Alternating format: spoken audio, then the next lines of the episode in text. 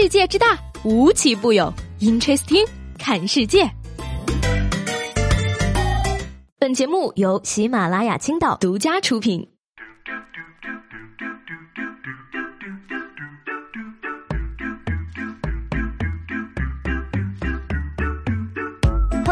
欢迎收听本期的 Interesting，我是西贝。北京时间二月七号的凌晨四点四十五分呢，特斯拉汽车老板马斯克的火箭公司的猎鹰重型火箭发射升空。那不仅啊成功回收了两枚助推火箭，还送了一辆特斯拉上天。而这辆跑车呢，现在带着三台照相机和假宇航员正在太空漫步。那这款火箭的特点呢，可以总结为三个：运载量大、成本低，还有就是具有回收再用的能力，可以堪称是划时代。的壮举了呢。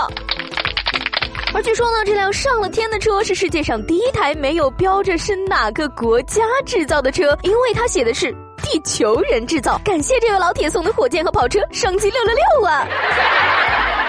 那据我估计呢，朋友圈最近呢也会出现大量类似的文章。马斯克送给年轻人的十句话。马斯克十年前曾预言这个国家终将崛起。除了对浩渺宇宙的畅想呢，挑战自身极限也是总能刺激到大家的肾上腺素。在昨天凌晨的国际田联室内巡回赛德国杜塞尔多夫站男子六十米的决赛中呢，二十八岁的中国飞人苏炳添以六秒四三夺冠，而且将自己三天前创造的六秒四七的亚洲纪录又提升了零点零四秒。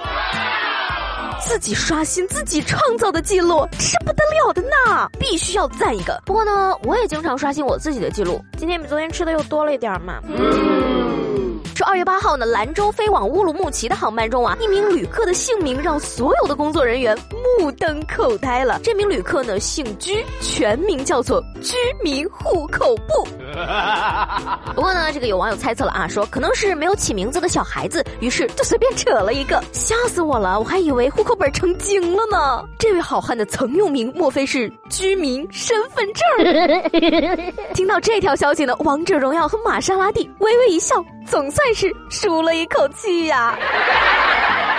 说这二月六号呢，广西的陈先生骑摩托车从广东返乡。他说呢，这是第三年骑摩托回家了。女朋友啊，因为嫌冷坐大巴回去，而他则专门给不怕冷的猫买了背包，带着小猫上路。陈先生表示说了，骑摩托回家更自由。嗯，这个觉悟很高嘛。猫主子不能丢，要随身携带。女朋友爱去哪儿去哪儿。Amazing。不过呢，要我说，你也就欺负这个猫不会说话吧。实不相瞒，我也想跟女朋友一起回去的呀。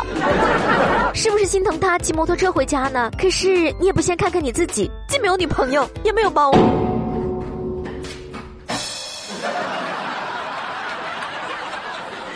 说英国一家咖啡厅呢，最近推出了一款世界上最辣的冰淇淋，而这款冰淇淋的辣度呢，比世界第一辣的印度魔鬼辣椒还要高。店家要求啊，说顾客必须年满十八岁，并且在购买前要签下免责书。而据悉呢，大部分顾客品尝之后都被辣得满脸通红，拼命喝水或者直接就去吐了。而负责咬这款冰淇淋的员工呢，则必须戴上手套来保护双手不受刺激而被辣伤。没有微辣、中辣、麻辣、超级辣的口味可以选择吗？港真哦，我看这家咖啡店。可怕是不想开了。那接下来这条消息呢？爱生气的朋友们可一定要听仔细了。最近啊，这个心理学家呢通过病例的分析发现啊，说生气一小时造成的体力和精神消耗相当于加班六个小时。而人的负面情绪得不到释放呢，会导致血压升高、胃肠紊乱、免疫力下降，引引起皮肤弹性下降、色素沉着，甚至诱发疾病。所以说呢，生闷气是对自己施加酷刑啊。嗯，正所谓爱生气的人都是跟自己过不。去的，既然生气一小时有那么大的危害，那我就选择开开心心的熬夜六小时吧。